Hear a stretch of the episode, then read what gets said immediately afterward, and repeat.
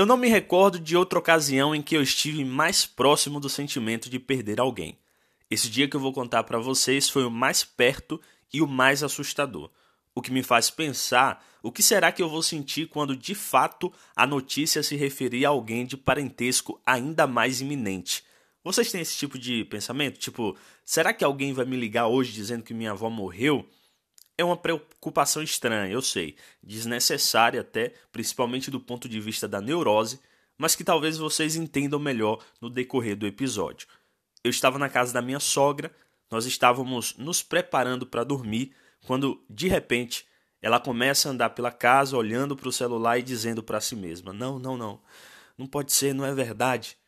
Eu e Bruna estávamos no quarto e não sabíamos exatamente o que estava acontecendo, mas para que você já entenda o cenário, ela tinha acabado de receber uma mensagem de texto via WhatsApp sobre a até então possível morte de um tio da família, cunhado da minha sogra.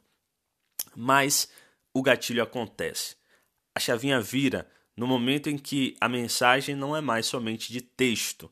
Agora alguém maldosamente, e isso eu afirmo por conhecer a pessoa que o fez e principalmente pela pessoa saber, óbvio, o grau de parentesco e afeto que minha sogra cultivava. Esse alguém envia as fotos do assassinato cometido. E a partir disso temos uma sequência de acontecimentos que não saíram da minha memória até o dia de hoje. É o que eu vou contar para vocês, sem sensacionalismo com a do alheia, no final desse episódio. Esse é o Falando Tudo Que Eu Quero podcast. Eu sou Rock Miller e esse é o episódio Para Onde Você Está Indo.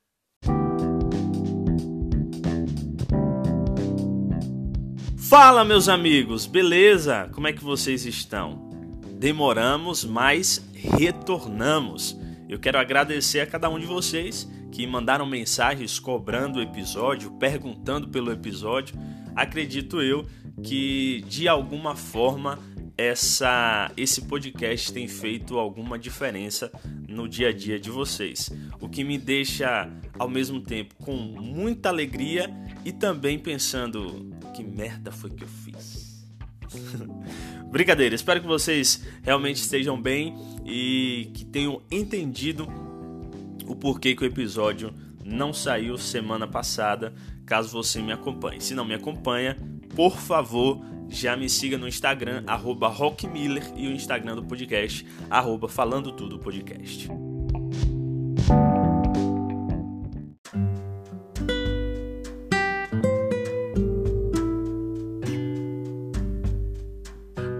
Que você tem medo?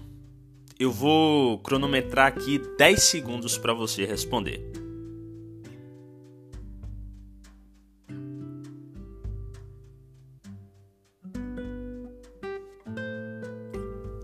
Identificou?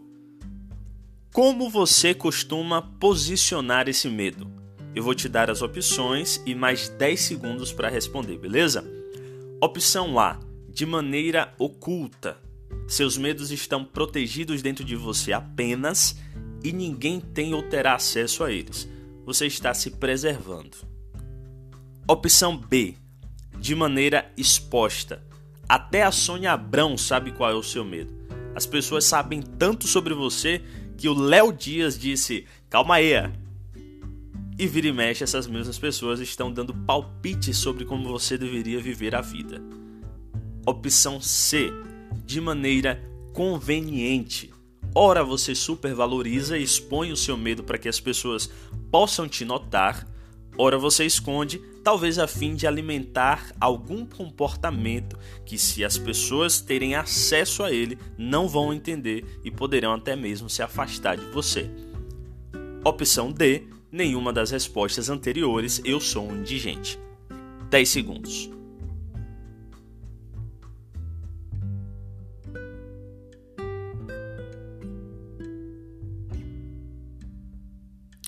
Ok, você é um indigente. Mais uma vez, por mais que pareça, não são perguntas de autoajuda. São perguntas que proporcionam pontuar alguns sentimentos e principalmente trazer você para o universo da realidade. Principalmente porque qualquer um desses mecanismos que nós citamos vai influenciar direta ou indiretamente na maneira com a qual você lida com determinadas decisões ou posicionamentos e qual a ferramenta que a sua mente se apropria para promover o seu modo de viver e enxergar a vida. Como eu sempre digo, e acredito que já disse isso aqui, o sofrimento é pedagógico. Eu, particularmente, quero confessar que tenho medo da velhice. Não tenho medo de morrer nem de deixar de existir. É medo de ficar velho mesmo. Não esteticamente, porque eu não tenho dúvidas que eu vou ser um coroa gatinho, mas é algo relacionado com o futuro, com o peso das minhas decisões e os resultados que elas podem gerar ao longo dos anos. É difícil explicar, mas tomar decisões me deixa angustiado. Onde, como ou com quem a minha decisão vai me colocar daqui a 30 ou 50 anos? E eu sei, é desnecessário, eu não tenho como ter o controle sobre essas coisas, mas não é uma angústia que eu escolhi sentir, eu apenas sinto. Mas a grande questão é que esse medo da velhice sempre modificou toda a minha maneira de me posicionar na existência. Ao mesmo tempo em que esse medo produzia cautela, também era capaz de produzir precipitação. Ao mesmo tempo que ele me fazia repensar algumas coisas, ele também me fazia nunca voltar atrás. E esse ciclo desestabiliza aquilo que nós chamamos de constância. Pense num bicho inconstante. Sou eu, papai. É um dos leões que eu tenho que enfrentar todo santo dia. Nas minhas relações, por vezes eu desejo preservá-las, por vezes eu desejo por um ponto final nas minhas metas profissionais, ora eu desejava seguir um caminho religioso, ora eu desejava um caminho perverso. Não no sentido pejorativo da palavra, mas no apetite desenfreado por uma vida sem limites impostos. Prevaricação moral, se é que podemos chamar assim. Se você entrasse no meu canal no YouTube, quando realmente eu me dediquei a isso, entre 2016 e 2017, você nunca saberia o que eu realmente desejava da vida. Era pregação misturado com sketches de humor, era reflexão bíblica misturado com paródia, era um balai de pinha.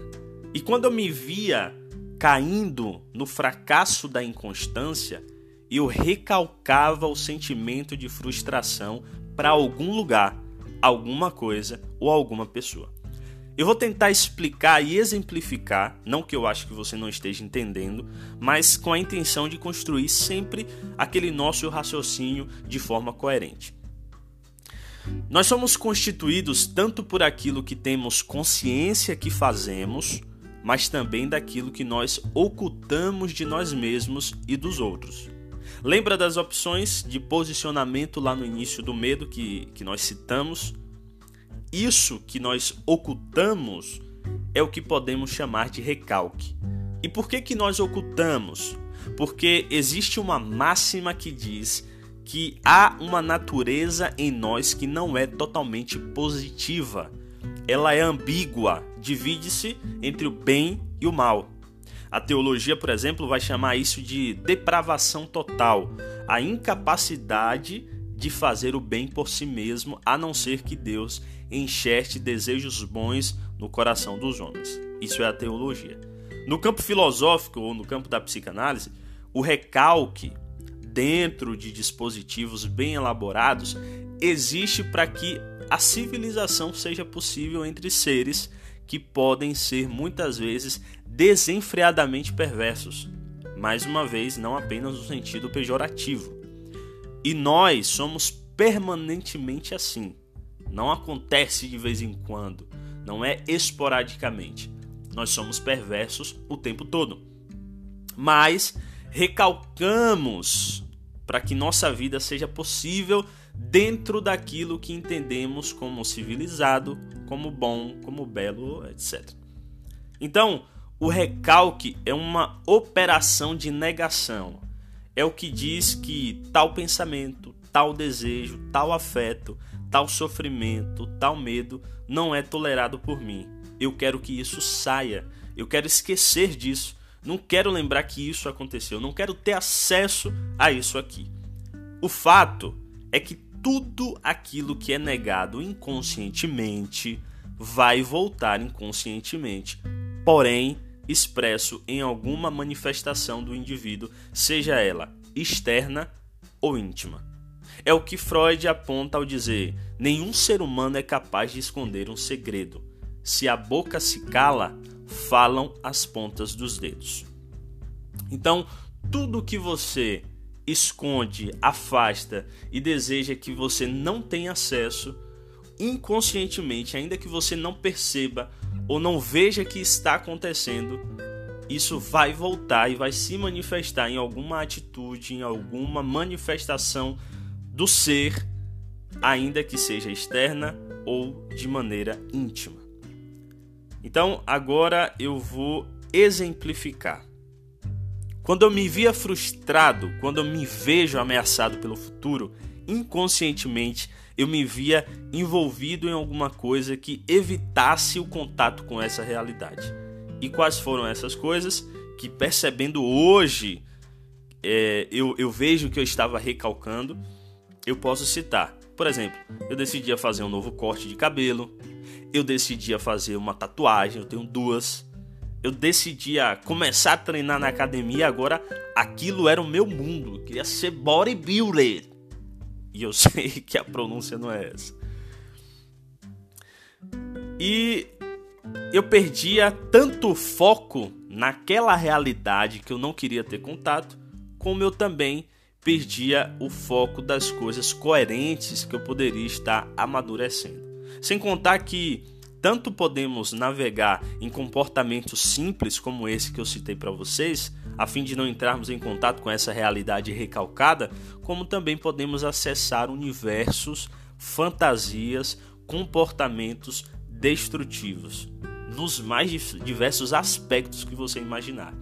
Esse é o perigo na sua saúde, emocionalmente, relacionamentos abusivos, práticas socialmente não aceitas, vícios. Rapaz, a lista é longa. Tudo isso porque você tem medo de se posicionar diante de alguma das suas realidades, que resolvemos chamar aqui hoje de medos. E isso é totalmente normal. Sabe por quê? Porque romper é sempre um caminho mais fácil para a gente. A gente sempre vai optar pelo atalho.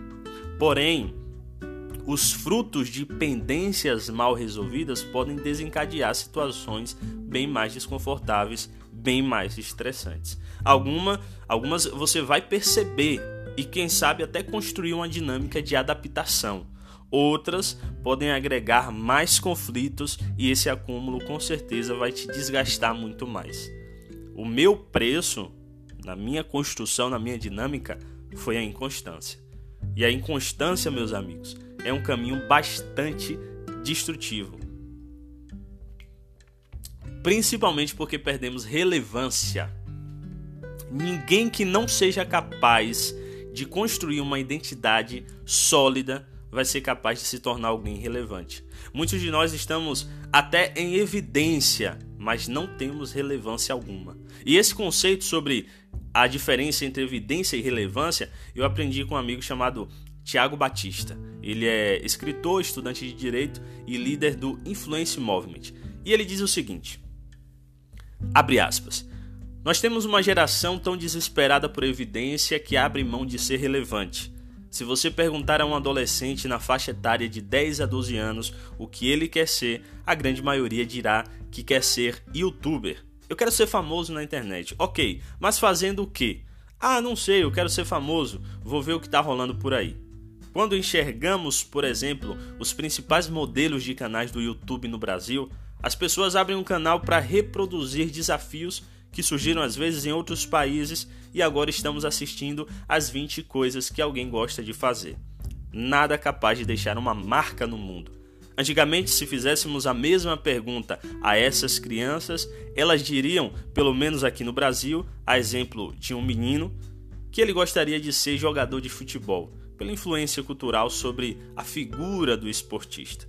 Ou até mesmo ele gostaria de ter a profissão dos seus pais. Havia um objetivo, hoje não mais. Hoje há uma busca desenfreada por ficar em evidência, mesmo que para isso pessoas sejam expostas à vergonha. Podemos citar, por exemplo, a pornografia. Antigamente, a maioria dos vídeos eram feitos por pessoas que faziam aquilo por dinheiro, para o seu sustento. Muitas atrizes relatam que entraram nesse mercado por dificuldades financeiras. Hoje em dia, a maioria desses vídeos não são mais das grandes produtoras, são vídeos amadores, produzidos por elas mesmas, sem ganhar muitas vezes absolutamente nada, apenas pelo desespero de aparecer. Se uma mulher percebe que seu órgão sexual irá promover mais atenção do que seu rosto, ela vai usufruir da sua sexualidade. Nesse desenrolar, temos uma geração que produz muita coisa, mas não deixa nenhum legado. Fecha aspas. Vamos organizar as coisas então? Vamos lá. Todos nós possuímos medos. E medo aqui é tudo aquilo que ameaça sua organização emocional. Qualquer sentimento, pessoa, circunstância, frustrações, erros que nós evitamos ter contato. Está mal resolvido. Existe, faz parte de quem você é, da sua história, mas está recalcado inconscientemente. Ao passo que você, percebendo ou não, entra nessa dinâmica de negação, é natural que essa situação recalcada sempre retorne sendo expressada de alguma maneira, como se você, como se fosse um campo magnético. Uma hora a chave vira e você chora descontroladamente. Você resolve do nada aprender a cozinhar e essa vira a sua vida rotineira. Seu mundo agora é ler livros e mais livros sobre religiões. Você quer ir pro bar tomar uma breja em plena segunda-feira, quer fazer uma tatu nova, quer suar a camisa na academia, quer se masturbar diariamente, quer trocar nudes, quer sair com o máximo de homens possível, eu sei lá. Mas o teu medo tá te levando para algum lugar que só vai te tornar evidente, mas não relevante. Não estou aqui dizendo que todo e qualquer comportamento é fruto de recalque. Muito menos eu estou definindo aqui qualquer uma dessas coisas que eu citei como certo ou errado. São exemplos totalmente aleatórios, gente. Se você sente que suas ações estão baseadas em valores sólidos, mesmo que qualquer um de nós tenhamos a dificuldade de todo dia, perfeito. Mas se as coisas não fluem, a inconstância impera, só são ciclos e mais ciclos que nunca constroem um legado, tá na hora da gente resolver, man. Tá na hora de procurar a pessoa que você precisa conversar, tá na hora de perdoar ou pedir perdão, tá na hora de substituir o passado que te persegue pelo dia novo que começou, tá na hora de produzir a partir da dor. E é por isso que eu amo a comédia, abrindo aqui um parêntese, porque ela é expert em fazer isso, produzir a partir da dor. Quando minha sogra recebeu as fotos do assassinato e teve contato com uma realidade que ela não queria, acabou tendo um surto emocional. Grito, choro, uma cena angustiante para qualquer um. A dor teve que se esvair completamente. O problema é que nem sempre a gente surta sentado no sofá. Numa dessas, perdemos as estribeiras e, ao invés de proporcionar a resolução do problema, acabamos por piorar as nossas relações. Eu costumo dizer que Deus não quer transformar as nossas ações o tanto que ele deseja trabalhar nas nossas reações. Porque ações são premeditadas e pensadas, mas reações não. Substitua Deus, fique à vontade. Ponha no lugar de Deus o seu terapeuta, a sua divindade, o seu orientador, seus pais, seu mestre. Eu não sei, mas estabeleça uma instrumentalização que te ajude a evitar ciclos repetitivos de irrelevância. Você já sabe qual é o seu medo. Agora é só conduzi-lo ao seu devido lugar, onde quem comanda é você.